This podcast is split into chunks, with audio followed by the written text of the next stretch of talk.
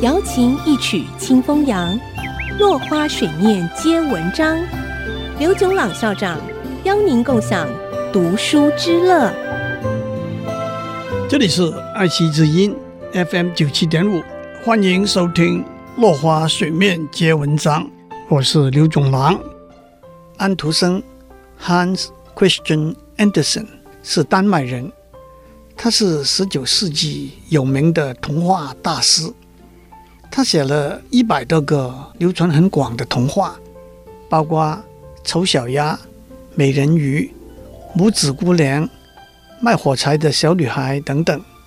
我相信大家都读过许多这些童话。为什么我想起讲国王的新衣这个故事呢？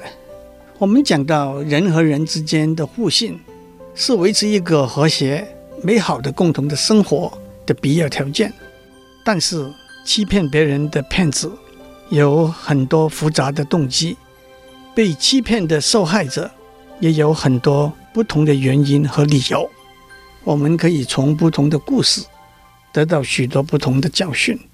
在国王的新衣这个故事里头，首先，当然国王是给那两个骗子骗了。无知、虚荣、贪婪，往往是被骗子利用的心理，相信真的。可以用丝和金线纺织成眼睛看不到的布料是无知，相信电话里头警察的指示，为了安全的缘故，把银行里头的存款转到别的户口，相信喝了可以治高血压、糖尿病、癌症、肝硬化、胃溃疡的清水，相信电子邮件里头说，只要提供个人的银行户口资料。就可以和对方平分五千美元的现金，都是事后看起来非常无知的行为。想要拥有独一无二、肉眼看不见、足以展示国王的尊荣的衣服是虚荣。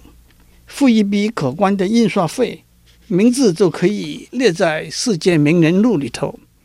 你的儿子是天才儿童，必须付昂贵的学费。让他进专门为天才儿童设立的幼稚园，都是虚荣心在作祟，让我们被骗了。至于贪婪，更是骗子最常利用的心理。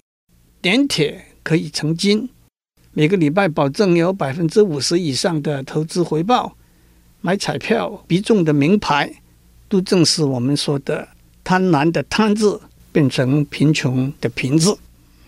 让我们回到国王的新衣的故事。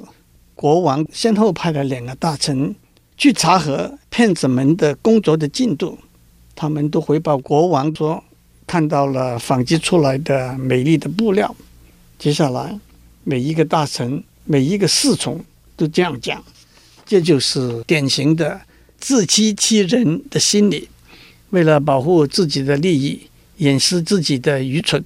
当一个人犯了错误，发现了自己的缺点，往往不能够面对真相，承认自己的错失，接受应该承担的后果，却一口咬定我没有错，来力挺硬撑。